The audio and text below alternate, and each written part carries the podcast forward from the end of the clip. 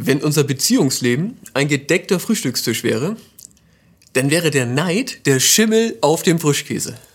Ist das völlig Normales? Entsteht von alleine, braucht man trotzdem nicht. Es kennt jeder, es will keiner. Neid bedroht unsere Beziehungen. Deswegen hat Gott zu Neid eine ganz klare Meinung. In der Bibel gibt es mehrere Stellen, sinngemäß, lass das mit dem Neid. Das Ding ist aber, ich glaube, Neid ist immer ein menschliches Thema. Und ich glaube, in den nächsten Wochen und Monaten wird es Top-Wachstumsbedingungen geben für Neid. Wir werden es erleben. Einige sind geimpft, andere warten. Einige fahren richtig in den Urlaub und andere hören von ihrer Chefin so, jetzt sind wir aus der Kurzarbeit raus, so jetzt müssen wir mal aufholen hier. So, also wer jetzt reinhauen, damit es nächstes Jahr den Laden noch gibt. Es wird so viele Situationen geben. Deswegen möchte ich, dass wir das Thema heute bearbeiten. Ich möchte, dass wir einen ehrlichen Blick finden, einen ehrlichen Blick auf uns selbst, unser Leben, die Situation, wo wir Neid empfinden. Und natürlich, dass wir dann schauen, wie kommen wir hier weiter. Welche Wege gibt es denn jetzt aus dem Neid heraus? Und da, da wird uns die Geschichte von Kain und Abel helfen. Ganz alte Geschichte, altes Testament. Ähm, ich glaube, da steckt echt göttliche Wahrheit drin. Weisheit für uns. Aber wir fangen an mit der Ehrlichkeit. Sei bitte ehrlich zu dir selber. Wo empfindest du Neid? Auf was bist du neidisch? Und auf wen bist du neidisch? Und ich glaube, enge Beziehungen sind da erstmal die wichtigsten. Das ist kein Zufall. Kain und Abel sind zwei Brüder. Ich habe drei Geschwister, eine Schwester und zwei Brüder und ich könnte von jedem dieser Menschen Dinge sagen, die er oder sie hat oder kann und ich hätte das auch gern. Und es gab Zeiten in meinem Leben, da, da war ich da richtig neidisch drauf. Und es kommt auch immer mal wieder, dass ich denke, was, Mann, das hätte ich doch auch so gerne. Lass uns bitte ehrlich sein. Was ist es bei dir? Worauf bist du neidisch und auf wen? es gibt alles Mögliche. Mein bester Freund macht seinen Job total gerne. Ja, wenn wir uns treffen oder telefonieren sagt, ah, super, morgen gehe ich wieder zur Arbeit, das ist klasse. und ich, ich, es ist eine Qual für mich. Könnte sein, ja, neidisch sein. Die Familie nebenan, wir machen nur so einen Lärm, ja, da, da, als wäre da immer Party, jedes Abendessen scheint ein Fest zu sein, so. Und äh, Mensch, ärger dich nicht spielen, als wäre das ein großes Vergnügen. Und ich sitze in meiner Wohnung alleine und so. Jetzt wird's ein bisschen tiefer vielleicht noch, ne? oder ein bisschen schwerer auch. Meine Schwester hat vier Kinder. Ich habe ein Kind und das hat mich fast das Leben gekostet. Neid ist total menschlich. Und ich bitte dich, sei ehrlich. Sei ehrlich zu dir selber. Worauf bist du neidisch und auf wen? Denn dann, erst dann, erst dann macht es dir die, macht es Sinn zu fragen, was hilft denn jetzt? Was hilft denn gegen den Neid? Es gibt einen ganz billigen Weg, das nennt sich die, die Neidversteckmasche. Das ist eigentlich so die erste, eigentlich die erste, einfachste Methode gegen Neid ist die Neidversteckmasche. Und die funktioniert so. Ja, das kennst du. Was ich, mein bester Freund, der, der macht seinen Job so gerne, der sagt immer, er geht total gerne zur Arbeit und so. Ich ja nicht so. Aber weißt du was, das ist ein Träumer. Der redet sich jeden Mist schön und seine Firma, das ist total der windige Laden, ja. Die machen Sachen, ey. Also ich würde da nicht arbeiten wollen. Ich hätte Sorge, dass das alles Kopfheister geht. Oder die Nachbarn. Ja, da ist immer Party so beim Essen. Ne? Man hat das Gefühl, die werden total glücklich und so. Ich ganz ehrlich bin, ich glaube, das ist mehr so eine Fassade. Die spielen Happy Family. Ne? Neulich ähm, die Pizza bestellt, kommt die Pizzalieferantin und also wie der Vater diese, diese junge Frau angesehen hat. Ne? Ich, ich, ich kenne diesen Blick. Ich, ich sag, der ist nicht treu. so. Kann man so machen, ja? Das ist Neidversteckmasche. Ähm, jetzt finsterer noch mit den Kindern. Meine Schwester hat vier Kinder, ich habe ein Kind und das hat mich fast das Leben gekostet. Aber weißt du, ich kann für mein Kind wenigstens vernünftig sorgen. Meine Schwester, boah, die, Mann, die, die leben von der Hand in den Mund. Und die Kinder werden ja teurer, wenn die größer werden. Das ist auch, das ist auch nicht gut für Kinder. Merkst, Neidversteckmasche. hilft das gegen Neid? Klipp und klares Jein. Im ersten Moment hilft das gegen Neid. Man kann den Neid damit betäuben. Aber man betäubt ihn mit einem Gift. Denn, denn man, man, man dichtet Menschen, und das sind ja sogar oft Menschen, die man liebt, denen dichtet man was Fieses an, um ihr, eigene, um ihr Glück ertragen zu können. Und das, und das zerstört natürlich Beziehungen. Das heißt, wenn Neid Beziehungen zerstört, und ich bekämpfe jetzt Neid mit der Neidversteckmasche, was ich für ein ziemlich fieses Gift halte, ja, dann zerstöre ich ja auch die Beziehung. Das heißt, ich habe eigentlich am Ende des Tages gar nichts erreicht. Es ist eigentlich im Bild gesprochen, ne? wenn wir sagen, der Neid ist der Schimmel auf dem Frischkäse, ich mache auf, sehe den Schimmel, nehme ich einen Löffel, rühre das schön unter und mache mir das dann aus Brötchen. kein Schimmel da. Nicht der richtige Weg. Also nochmal gefragt, Was hilft denn gegen Neid? Was hilft wirklich gegen Neid? Es kommt kein und Abel. Ich glaube, dass diese Geschichte uns hilft, diese beiden Brüder uns helfen, wenn wir genau hinsehen. Erstes Buch Mose, Kapitel 4. Adam schlief mit seiner Frau Eva. Sie wurde schwanger und brachte Kain zur Welt. Da sagte sie, das ist jetzt wichtig, da sagte sie, mit Hilfe des Herrn habe ich einen Sohn bekommen. Das ist Kain. Danach brachte sie seinen Bruder Abel zur Welt. Abel wurde Hirte und Kain wurde Ackerbauer. Eines Tages brachte Kain dem Herrn von dem Ertrag seines Feldes eine Opfergabe dar. Auch Abel brachte ein Opfer dar, die erstgeborenen Tiere seiner Herde und ihr Fett. Der Herr schaute wohlwollend auf Abel und sein Opfer. Doch Kain und sein Opfer schaute er nicht wohlwollend an. Da packte Kain der Zorn und er blickte finster zu Boden. Der Herr fragte Kain, warum bist du zornig? Bist du so zornig und warum blickst du zu Boden? Ist es nicht so, wenn du Gutes planst, kannst du den Blick frei erheben? Hast du jedoch nichts Gutes im Sinn, dann lauert die Sünde an deiner Tür. Sie lockt dich, aber du darfst dir nicht nachgeben. Kain sagte zu seinem Bruder Abel, lass uns aufs Feld gehen. Als sie auf dem Feld waren, fiel Kain über seinen Bruder Abel her und er schlug ihn. Der Kain bringt aus Neid seinen eigenen Bruder um. Das ist es, wozu Neid führen kann. Und trotzdem möchte ich, dass wir nicht mit Kain anfangen, mit dem Mörder, sondern wir fangen mit Abel an, mit dem zweiten Sohn. Denn hier, hier kriegt die Geschichte, finde ich, gern noch mehr Tiefe. Denn es ist so, Kain, der Erstgeborene, Eva sagt, Gott hat mir einen Sohn gegeben. Das ist Kain. Abel, der Name bedeutet Hauch, Vergänglichkeit, vielleicht sogar Nichtigkeit. Das heißt, du hast hier zwei Brüder in der Familie.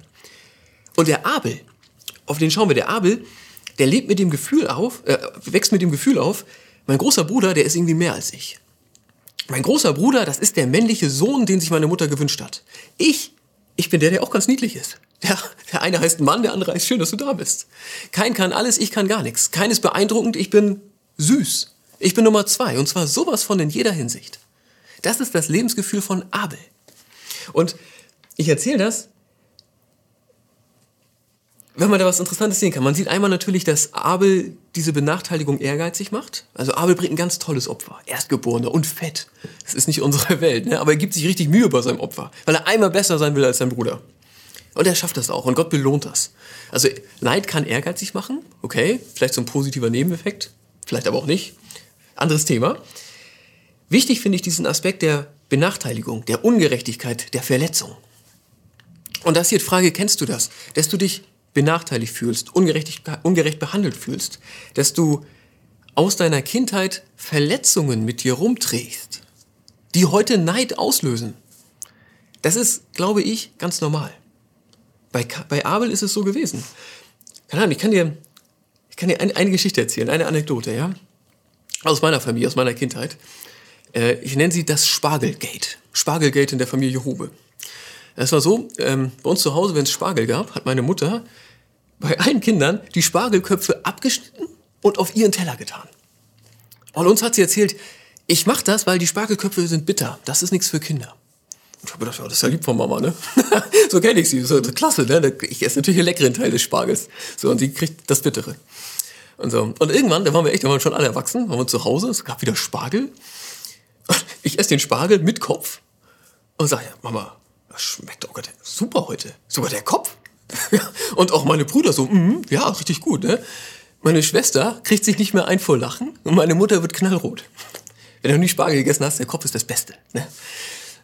Ich, was ich, worauf ich hinaus will, ne? Ich finde, wenn man vier Kinder großzieht, dann darf man die Spargelköpfe essen. Das ist überhaupt nicht der Punkt. Worauf ich hinaus will, ist, Kindern kann man alles erzählen. Auch wenn es Schwachsinn ist. Und selbst wenn sie erwachsen sind, glauben sie es noch. Hier ist es lustig, deswegen erzähle ich es. Jedes Mal, wenn ich Spargel esse, denke ich an meine Mutter. Das ist was Positives. Ja, aber trotzdem passiert es so leicht, dass man Kindern Dinge erzählt wie dem Abel. Du bist Nummer zwei. Du bist nicht sportlich. Damit meinen wir eigentlich nur, dein großer Bruder ist ein bisschen sportlicher. Du kannst nicht gut mit Sprachen. Damit meinen wir, was auch immer. Das ist, muss gar nicht böse gemeint sein. Aber man gibt Kindern so leicht solche Verletzungen mit, wie Abel sie hat. Und wenn man das auf gar keinen Fall will, wenn man immer sagt, du bist, du bist hier der Prinz oder die Prinzessin, ja, du bist die, das beste Mädchen auf der ganzen Welt, ja, dann macht man so einen Menschen wie keinen, der irgendwie ernsthaft glaubt, der ist was Besseres.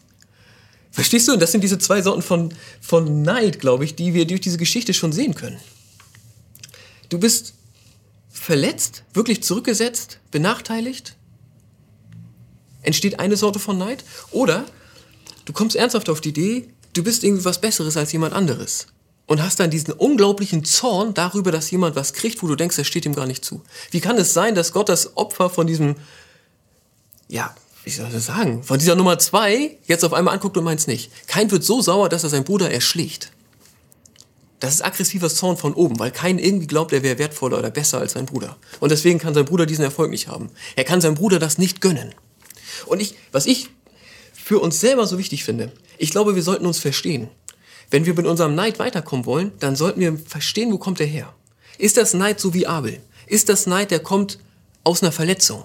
Aus der Kindheit. Das kann auch was anderes sein. Es kann auch, dass mir wirklich körperlich was fehlt, was für andere Menschen ganz normal ist. Das ist Krankheit. Was auch immer. Also bin ich neidisch, weil ich wirklich hier schlechter dastehe als viele andere? Oder bin ich neidisch, dieses Aggressive, weil ich irgendwie denke, ich müsste immer alles kriegen. Und wenn jemand anders mal besser dasteht als ich, dann ist das eine Frechheit. Das sind zwei verschiedene Herzenshaltungen. Und bei dem einen, mit diesem Verletzten, ähm, glaube ich, ist es gut, Gott um Heilung zu bitten. Kommt her zu mir alle, die ihr mühselig und beladen seid. Ich will euch erquicken. Es ist eigentlich so eine durchgehende immer wiederkehrende Wahrheit, dass Gott gerade ja dem, dem Menschen begegnet, den es irgendwie schlechter getroffen hat. Ich glaube, mit diesen Verletzungen dürfen wir zu Gott und erwarten, dass er uns heilt. Dieses andere, dieses wie kein, dieses von oben, wie kann es sein, dass der das hat? Ich bin doch viel besser als der. Da ist ja, da ist das Wort Gottes an uns heute Morgen ein anderes. Die Sünde lauert an deiner Tür. Sie lockt dich, aber du darfst dir nicht nachgeben. Verstehst du? Ich will, dass wir unseren, oder ich, ich will, ich, schlage, ich schlage vor, dass wir versuchen, unseren Neid zu verstehen. Ist das dieses Gebrochene oder ist es dieses Aggressive? Ist es wie Abel oder ist es wie Kain? Ich glaube, dass uns das weiterhilft. Ich glaube, dass wir auch beides in uns haben. Ich habe das gemerkt, ne? ich überlegt habe und Beispiele und so. Ich glaube, oft ist es eine Mischung aus beidem. Und jetzt natürlich die Frage, was hilft uns jetzt weiter? Also, wenn wir uns verstanden haben, was hilft jetzt noch weiter aus dem Neid heraus? Ich habe das ähm, unseren Kinderchor gefragt. Der letzte Woche Andacht gefeiert, bin ich in die Zoom-Chorprobe des Soul Children gekommen. Habe über Kain und Abel mit denen nachgedacht und dann habe ich die Kinder gefragt, was hilft denn gegen Neid? Was hilft? Und die Antwort der Kinder war Dankbarkeit. Die sagten, wenn ich neidisch bin, soll ich dankbar sein für das, was ich habe. Ich will vielleicht noch ergänzen, vielleicht auch dankbar für das, was jemand anders hat. Das wäre noch ein Schritt weiter. Aber ich glaube, dass das dass das total hilft. Und wenn wir jetzt wieder in die Neidsituation reingehen, in die Beispiele, wenn wir sagen, okay, Ehrlichkeit ist der erste Schritt. Nein zur Neidversteckmasche machen wir, ne, so, Neidversteckmasche machen wir auch nicht. Stattdessen sind wir, versuchen wir uns selber zu verstehen und geben Dankbarkeit dazu. Ich glaube, dann, dann ändert sich das ganze Spiel. Mein bester Freund, der macht seinen Job so gerne. Der schwärmt immer davon und ich, ich mache meinen Job nicht so gerne. Aber ich bin froh, dass ich einen habe. Dass ich ihn sogar während der Pandemiezeit jetzt behalten darf und da auch genug Geld verdienen. Und vielleicht kann ich mir ja sogar, es ist doch toll, dass er seinen Job gerne macht. Das ist doch schön für ihn. Vielleicht kann ich mir von diesem Frohsinn sogar eine Scheibe abschneiden, denn es hat auch was mit seiner Einstellung zu tun. Die Familie nebenan,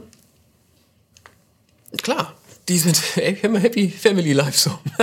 Also da ist immer was los und ich spüre das, dass wenn ich das höre, dass das was mit mir macht. Denn ich war vor der, vor der Krise war ich einsam und jetzt bin ich ganz einsam. Und das verletzt mich. Ich habe da etwas nicht, das der Mensch braucht.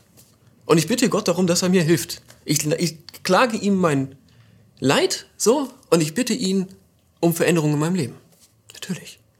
Und trotzdem kann ich mich freuen, dass es denen gut geht. Meine Schwester hat vier Kinder, ich habe ein Kind, das hat mich fast das Leben gekostet ich kann Gott trotzdem für dieses eine Kind, das er, das er meinem Mann und mir geschenkt hat, danken. Ich kann ihm danken um dieses Kind, das uns anvertraut ist. Und wenn ich dabei bin, kann ich auch danken um die, um die Kinder der, die, die, dieser anderen Familie, meinem Schwager und meiner Schwester anvertraut wurden. Das geht. Und ich glaube, dass wenn uns solche Gebete gelingen, wenn uns solche Ehrlichkeit vor uns selber, vielleicht sogar auch vor dem Menschen, den wir ja beneiden, gelingen. Ich glaube, dass da, dass da Beziehungen heil werden, dass dort Dinge wieder zusammenwachsen. Dass der Neid eine Herausforderung ist, aber vielleicht ist es hinterher sogar stärker als vorher. Ich glaube, da wird das Leben wieder besser. Also zusammengefasst, was hilft wirklich gegen Neid? Ich bin der Meinung, als allererstes Ehrlichkeit, also ein Ja zur Wahrheit. Wo bin ich neidisch auf wen und warum? Dann ein klares Nein zur Neidversteckmasche. Ich werde den Neid nicht betäuben, einfach dadurch, dass ich anderen Menschen fiese Sachen andichte. Ja, Schimmel unterrühren? Machen wir nicht. Das dritte ist Verstehen. Was ist das hier? Habe ich hier wie Abel einfach Verletzungen? Fehlen mir Dinge im Leben? Dann ist es gut, das ehrlich bei Gott zu benennen und ihn bitten, dass er mir hilft. Oder ist es dieses, dieses Kein-Ding, ja? Irgendwie denke ich, ich bin was Besseres und ich bin doch die Ältere, wie kann das dann sein? Was auch immer. Und da ist der richtige Weg, umzukehren und zu sagen, diesen Weg gehe ich nicht weiter. Dankbarkeit ist das Letzte. Ich tue Dankbarkeit dazu. Ich danke Gott für das, was ich habe und ich danke ihm auch für das, was jemand anderes hat. Ich wünsche dir, ich wünsche dir ein, ich wünsche dir und mir ein besseres Leben. Ein besseres Leben mit weniger Neid, mit mehr Dankbarkeit, Ehrlichkeit und stabilen Beziehungen. Amen.